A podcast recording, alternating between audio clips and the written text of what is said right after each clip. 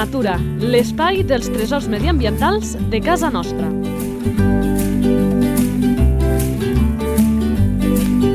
Un espai conduït per Francesc Balanyà. Doncs ja hi tornem a ser, una edició més parlant dels nostres tresors medioambientals.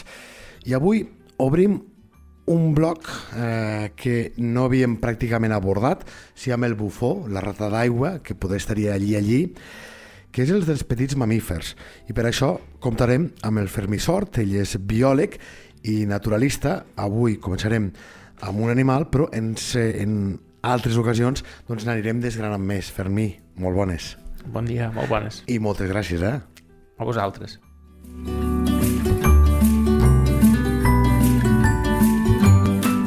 La fitxa tècnica. Nom comú. Talpó comú o talpó mediterrani.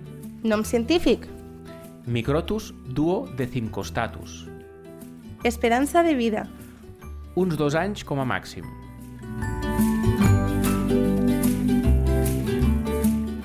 Alimentació. Vegetal. Arrels, tubercles, bulbs.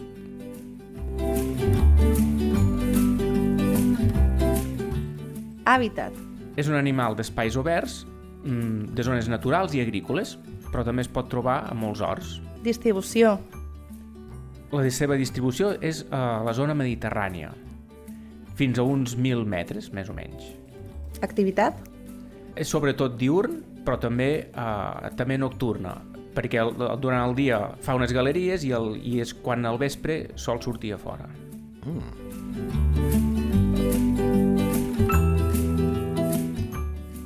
Reproducció. Es pot reproduir durant tot l'any i té entre una mitjana entre 3 i 5 cries. Salut de l'espècie. La salut és bona, es troba a, a, a tot arreu i, i sol fer ja anys que hi ha més quantitat que altres.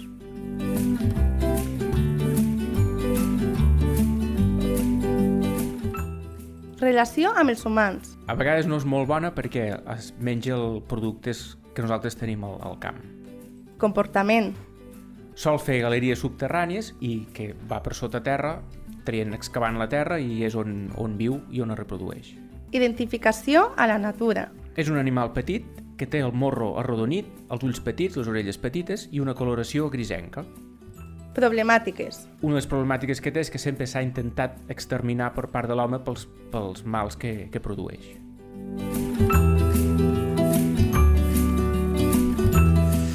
Això dels animals criminalitzats eh, donem fe que ho trobem massa sovint eh, en aquest espai i sempre diem que són els animals que nosaltres més volem explicar perquè es traguin ja de sobre doncs, aquesta llosa.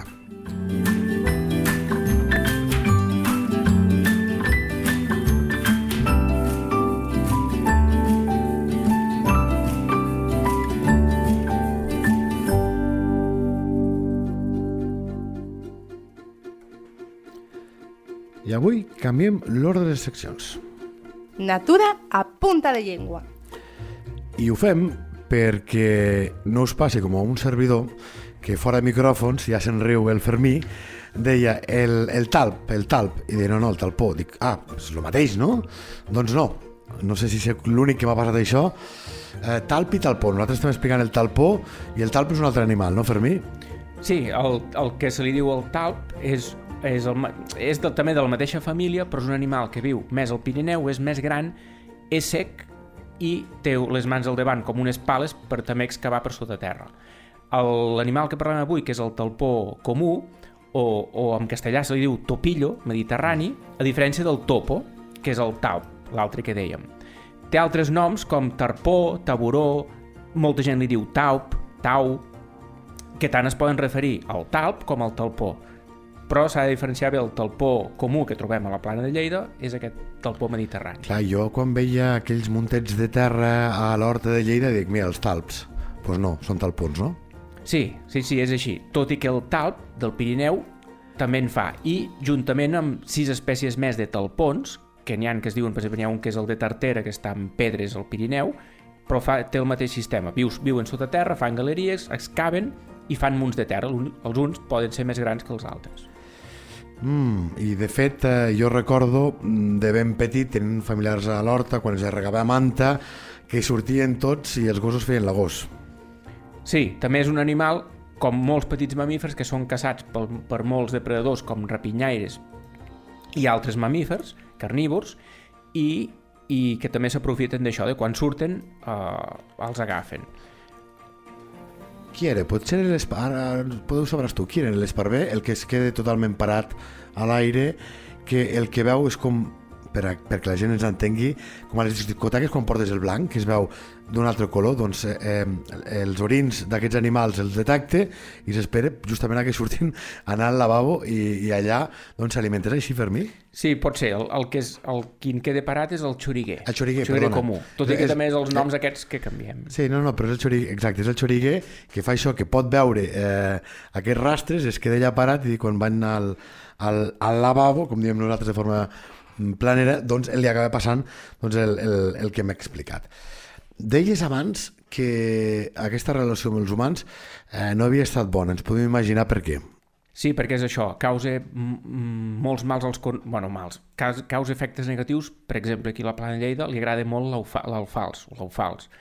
Es menja els tubercles i acaba matant les plantes o les debilita molt. També amb arbres fruiters, també es menja, rosega les arrels i amb alguns els acaba matant. Llavors, si hi ha una gran densitat d'aquests petits mamífers, d'aquests talpons, causen aquests mals. Llavors l'home sempre els ha intentat exterminar. I el curiós és que s'ha fet de mil maneres i invents diferents. Amb gas, amb aigua, amb verí, amb, amb trampes així mecàniques. I no hi ha hagut manera. Mm, No, perquè són... Clar, també alguns es, refugi, es refugien, no, no, els, no s'acaben exterminant tots, tots. També tenen una funció ecològica dintre l'ecosistema.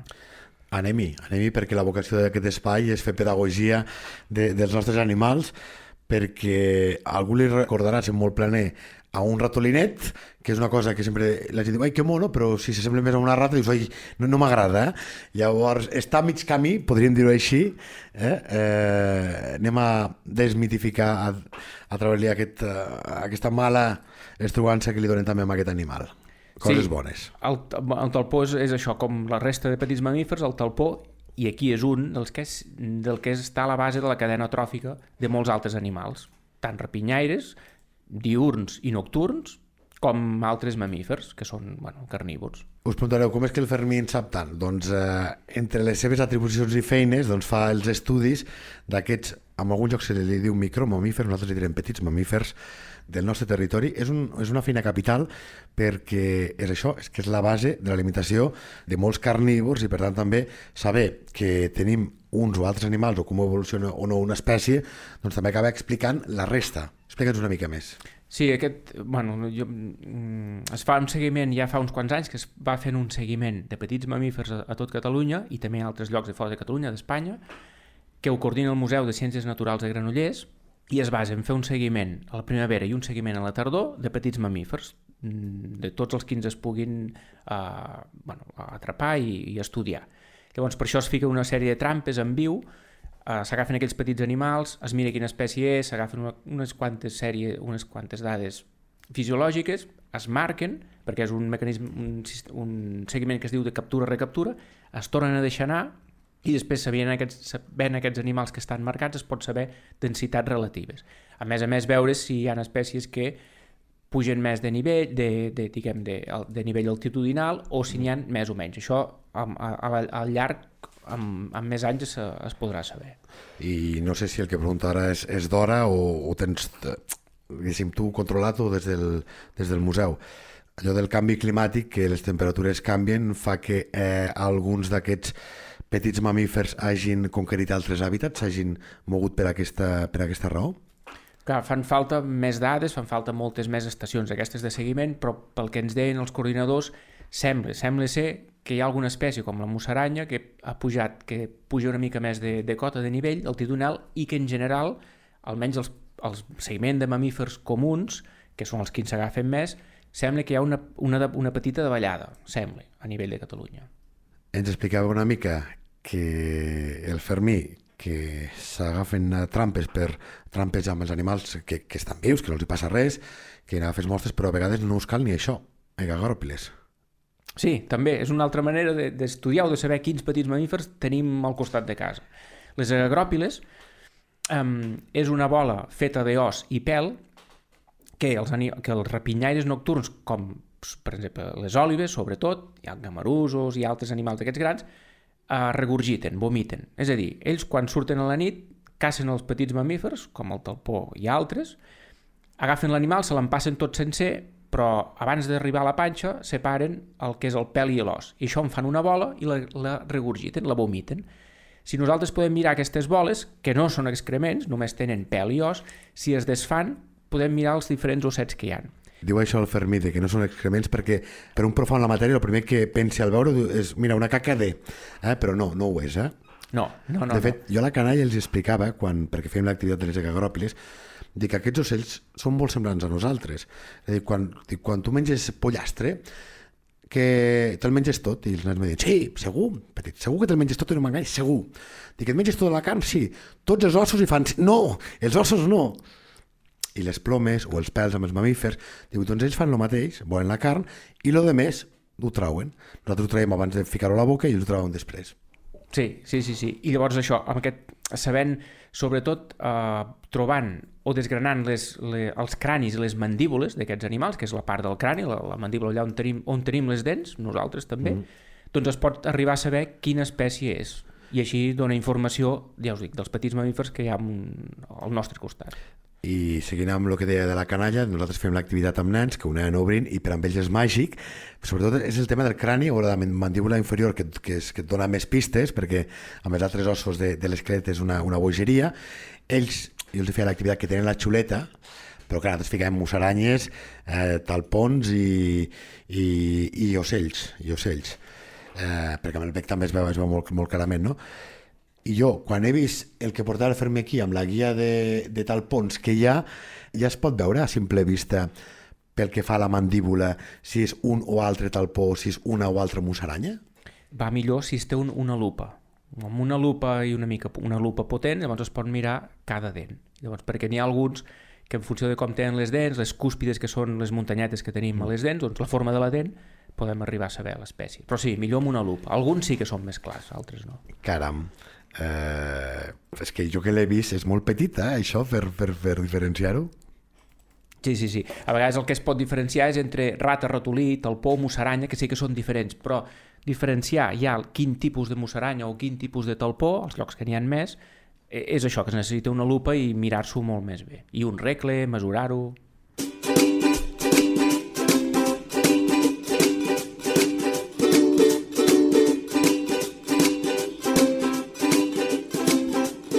¿Sabías que...? Doncs vinga, va, que explicarem alguna curiositat mm, d'aquest talpó. Què podem dir? Doncs sabeu que el, el talpó comú i la majoria de talpons tenen les dents de creixement continu. Això vol dir que durant tota la seva vida, que són aquests dos anys o així, les dents li van creixent constantment i com que estan rosegant sempre, eh, se li van gastant, però no deixen mai de créixer. I, i ho ha d'equilibrar, no, això, suposo? El que rosegue respecte al que li creix? Uh, hi pot haver animals que si roseguen coses més dures, doncs li, mm, la, la dent els hi creixerà més, més ràpid. Però sí, sí, tota la vida tenen el creixement.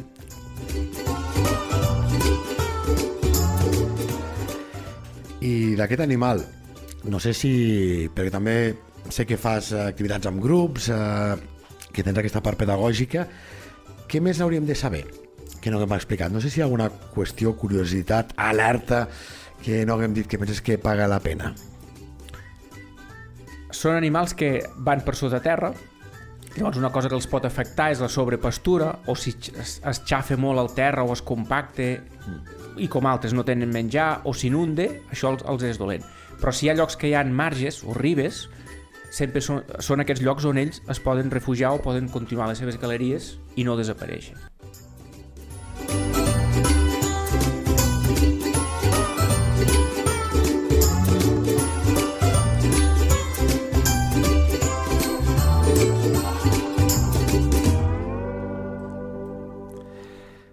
Doncs, eh, Fermí, eh, capital, que et tinguem en aquest espai, que ens puguis parlar d'aquests animals, perquè són molt poc coneguts per la gran majoria, els grans oblidats i quan ens recordem d'ell normalment no és per coses bones, per tant una feina magnífica la que fas no aquí sinó al llarg de, de la teva vida. Eh? Per tant, moltes gràcies i ens veiem en propers podcasts. Moltes gràcies a vosaltres. Fins aviat.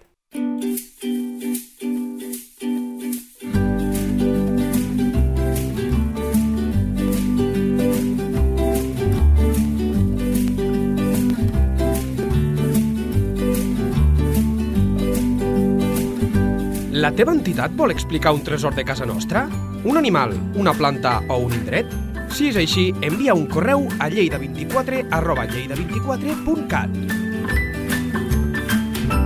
Lleida Natura, l'espai dels tresors mediambientals de casa nostra. Un espai conduït per Francesc Balanyà.